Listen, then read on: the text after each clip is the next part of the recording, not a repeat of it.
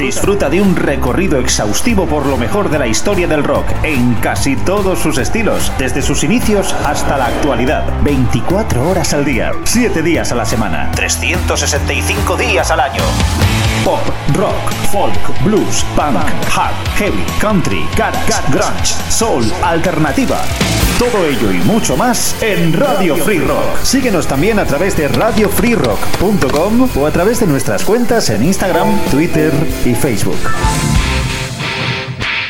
Hola, ¿qué tal? Muy buenas, ¿cómo estáis? Bienvenidos una vez más a la gran travesía en Radio Free Rock de la mano de Jesús Jiménez, una cita con el mejor rock de todas las épocas. Como siempre, daros las gracias a todos por vuestra compañía y en especial a los mecenas del programa por vuestro apoyo. Hoy tenemos un programa especial con motivo del 50 aniversario de una formación legendaria dentro del hard rock, el grupo Kiss que se formaban en enero del año 73 y que por cierto son uno de los platos fuertes de la próxima edición del Rock Imperium Festival a celebrar en Cartagena los días 23, 24 y 25 de junio de 2023 y al igual que los otros cabezas de cartel, Deep Purple es la única fecha, el único concierto que darán en España tanto Deep Purple como Kiss en Cartagena en el Rock Imperium Festival 23, 24 y 25 de junio. Hoy el programa nos gustaría dedicárselo a unos cuantos amigos del programa, Moy Álvarez desde Sevilla,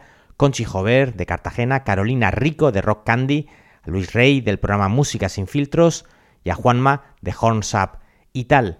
Y como hicimos hace unos meses con el especial dedicado a Deep Purple, hoy vamos a recordar en esta primera parte la historia de Kiss con motivo de esa gira que aparentemente es la última, aunque con estas cosas, pues la verdad, uno nunca sabe.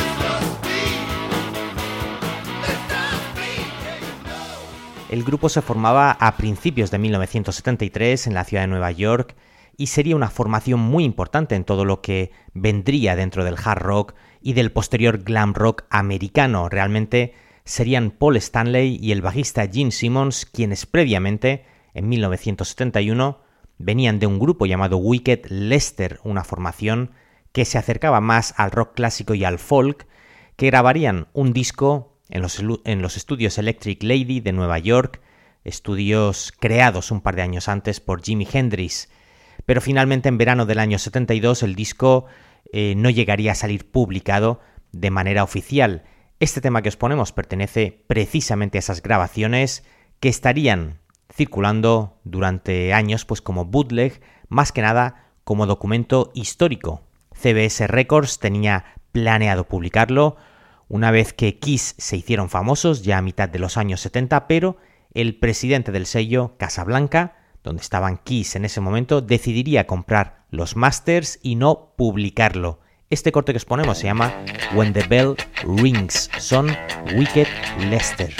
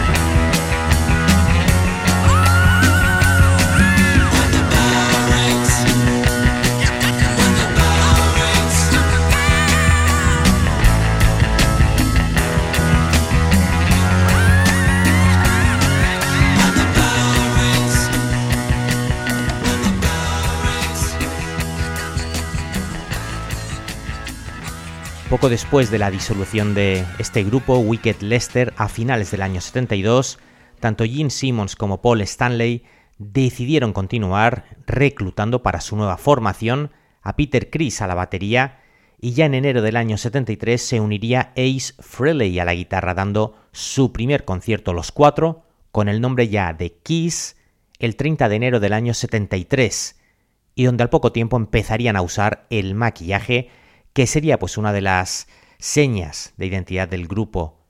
Pronto conseguirían grabar unas demos con eh, cinco canciones, con un sonido algo más duro, y conseguirían un contrato con la discográfica llamada Casablanca Records, que acababa de nacer en verano de ese año, 1973, y que poco después sería una discográfica importante en toda la explosión de la música disco con eh, Donna Summer o incluso los Village People. Poco después, finales del año 73, empezarían a grabar su primer LP y darían algunos conciertos teloneando a Blue Oyster Cult hasta que en febrero del 74 aparecía por fin su primer álbum grabado en apenas un par de semanas y que se abría con el tema Strutter.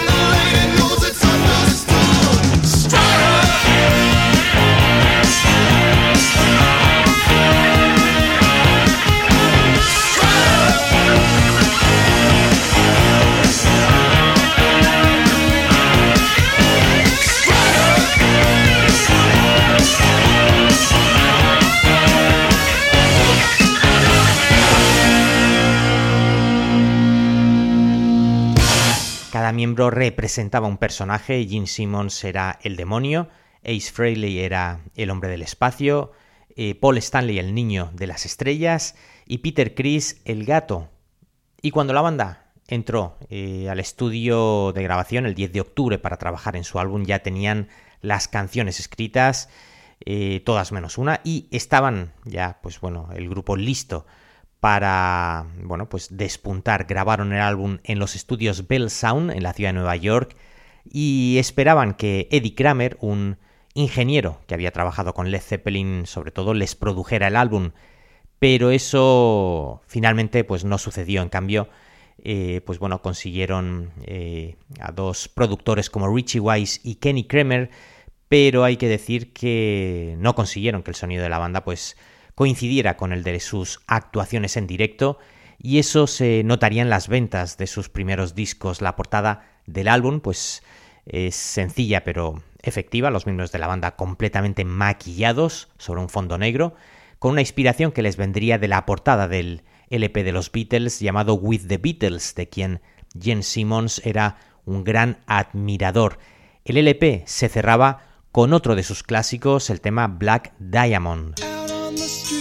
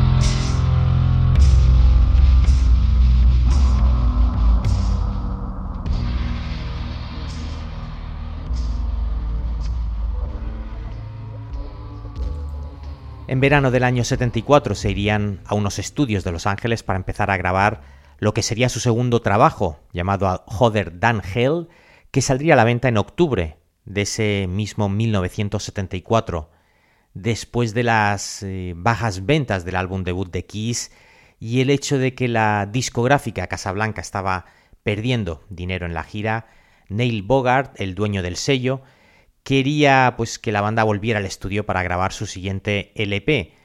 Y mientras estaba en Los Ángeles para un concierto en agosto del año 74, Kiss comenzaría a grabar ese segundo LP. La formación de la banda seguía siendo la misma, eh, los productores tampoco cambiaron y el resultado final pues tampoco elevó considerablemente el listón de las ventas ya que no pasaría del puesto número 100 en las listas americanas. Escuchamos el tema que abría la cara B del disco, una canción cantada por Gene Simmons, All the Way.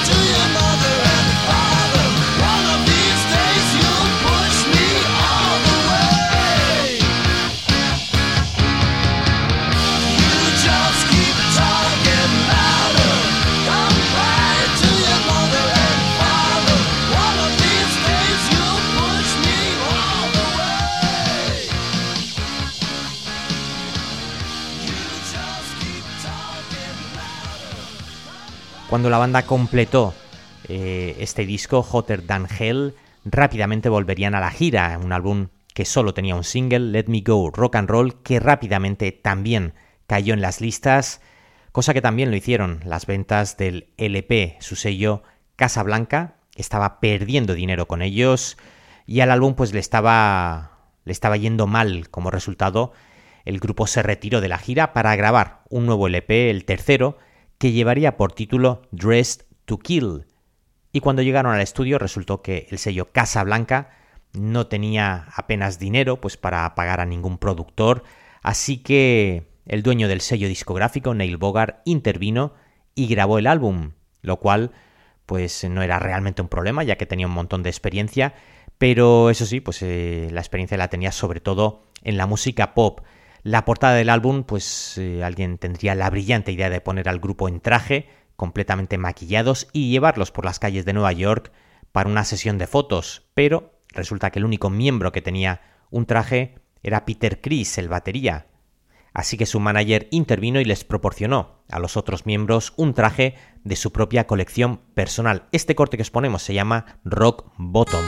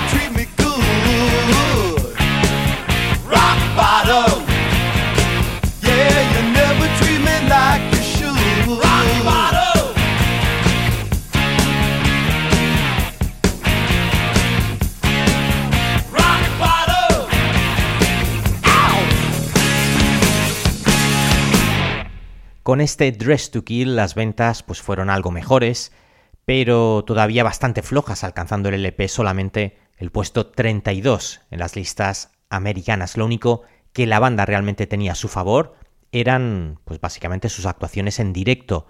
Su sello discográfico estaba casi en bancarrota y Kiss estaba a punto de perder también su contrato discográfico. El grupo aún no había recibido ninguna cantidad económica, después de un simple anticipo y su manager, junto con el grupo, pues estaban listos para demandar y rescindir el contrato. en un último esfuerzo por eh, salvar el sello, el dueño pensó que un álbum en vivo pues era la mejor forma de seguir, así que bueno, se lanzó un doble en directo que por aquella época solían funcionar bastante bien.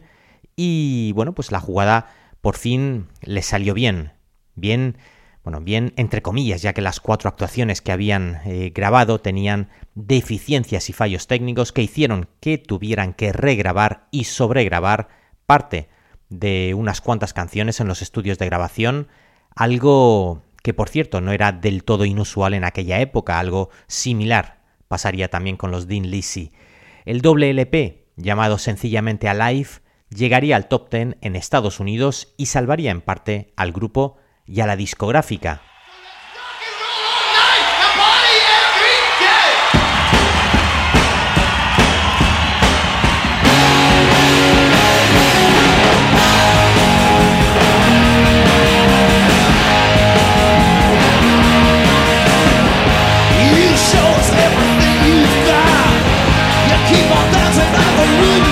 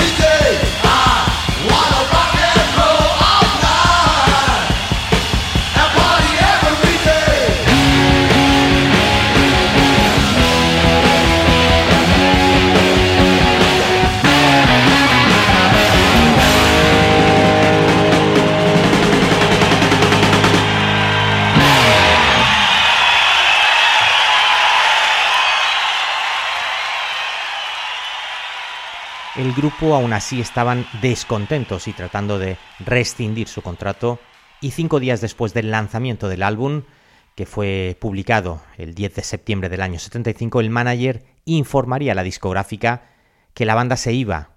Inmediatamente el sello firmaría un cheque de 2 millones de dólares y finalmente pues se quedó con la banda.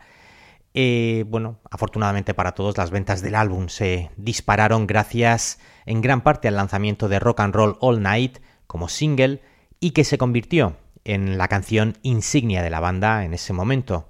Esta vez, sin embargo, a Kiss solo se le otorgó pues, un contrato de dos álbumes, lo que en realidad no era un contrato muy largo en esos, en esos momentos y demostró pues que posiblemente el sello no tenía mucha fe en que la banda continuara con el éxito. Así que mientras Kiss estaba de gira para el disco Alive, comenzaron también a ensayar para su nuevo LP de estudio y gracias al éxito de ese rock and roll all night pudieron conseguir un productor de alto nivel como Bob Ezrin que bueno pues venía de, de producir a alguien como Alice Cooper que le había dado cierta repercusión y que iba a llevar a Kiss en una dirección completamente nueva. Escuchamos el tema Great Expectations.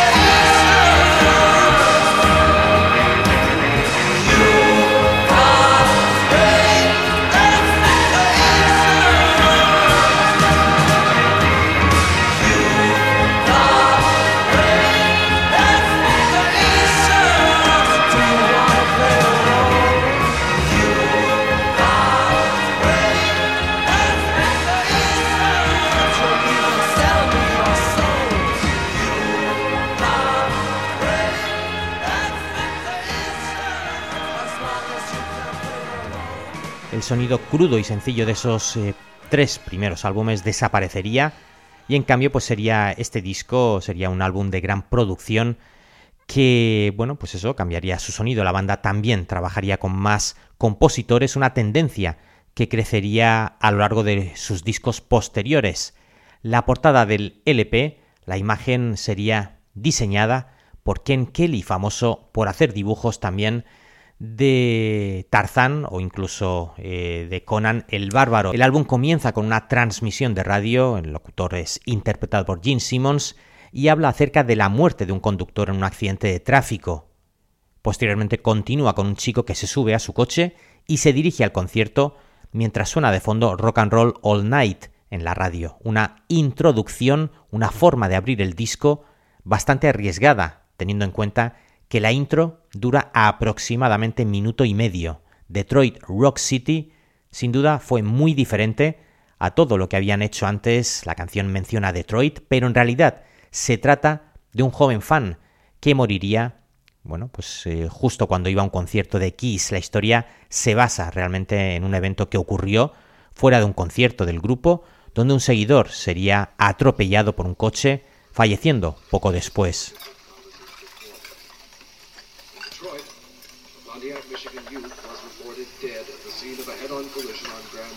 This morning. The youth was reportedly driving on the wrong side of the boulevard when he struck a delivery truck and was catapulted through the windshield of his car. The driver of the truck is reported to be uninjured. The identities of both men are being withheld by local police. County legislators today are expected to rally to the aid of striking longshoremen in hopes of ending the nine-month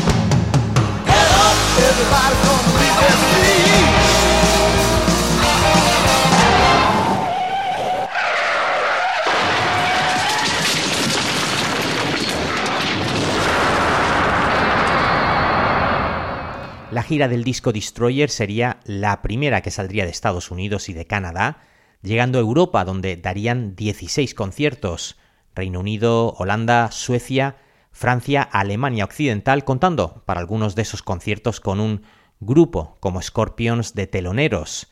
Tras dicha gira, mientras grababan el nuevo álbum en septiembre-octubre del 76, el grupo se tomó un pequeño descanso de la grabación y participaría en un famoso programa televisivo de Halloween que se emitió pues a finales de octubre. Eso llevó a Kiss a una audiencia completamente nueva, mucho más amplia y bueno, pues para muchos seguidores sería un gran punto de partida ya que quedaron bastante impresionados. El álbum se completó y se lanzó en noviembre del año 76 con una gran expectación y por cierto, en algunos temas aportaba los coros una mujer llamada Katy Sagal que años después se haría popular por protagonizar la serie Married with Children. También, por cierto, saldría en la serie Sons of Anarchy. Escuchamos el tema Calling Dr. Love, tema que proviene de una canción de Gene Simmons llamada Bad Bad Lovin'.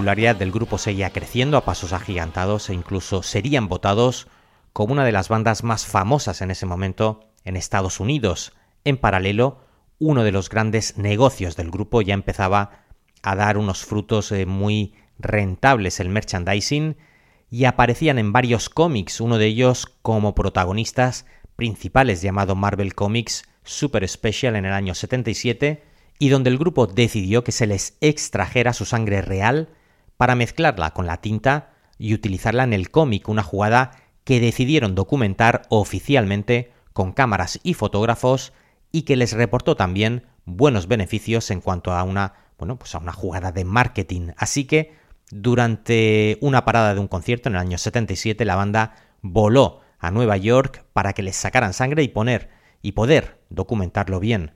En ese momento pues estaban convirtiendo sin duda en los reyes del merchandising que bueno pues casi casi que siguen siendo hoy.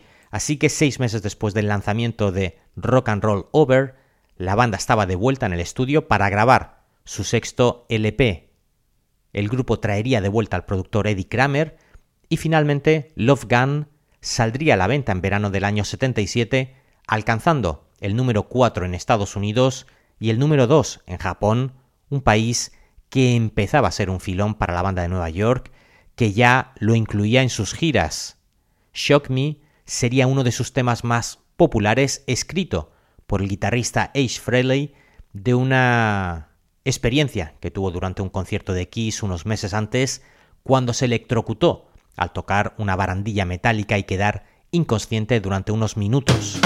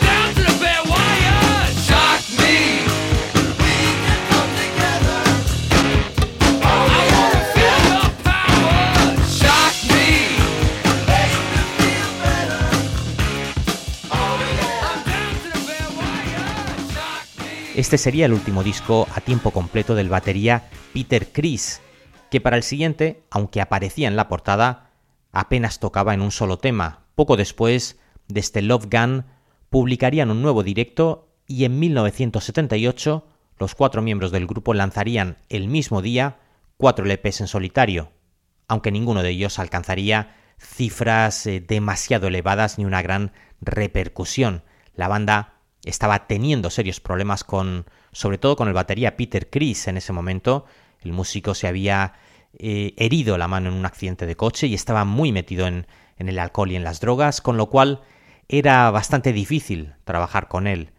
Así que para tratar de facilitar las cosas con Peter, pues la banda contrató a un productor llamado Vinny Poncia mientras producía el álbum en solitario de Peter Criss pero hay que decir que eso no serviría de mucho, ya que apenas participó en el disco de Kiss que saldría a la venta en primavera del año 79 con el nombre de Dynasty. Aquí se encontraba pues uno de los temas más populares del repertorio del grupo, I Was Made for Loving You, con una evidente influencia de la música disco y que alcanzaría el número uno en varios países europeos, en Canadá también y en Nueva Zelanda.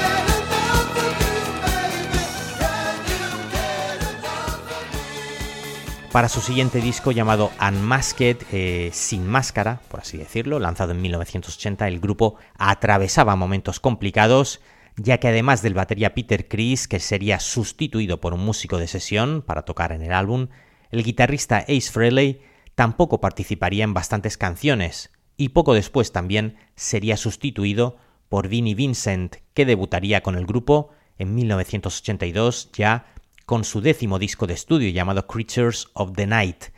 Y con este tema llegamos al final de la primera parte de este especial dedicado a Kiss en la gran travesía. Como siempre, muchas gracias a todos por vuestra compañía, muchas gracias también por vuestros comentarios, likes y suscripciones, y muchas gracias a los mecenas y patrocinadores del programa. Y recordad también que si queréis, si os apetece, podéis apoyarnos y colaborar con nosotros desde el precio de una cerveza al mes y así acceder, además de a todo el contenido en abierto, a todo el contenido en exclusiva, simplemente en el botón azul, en iVoox, donde pone apoyar.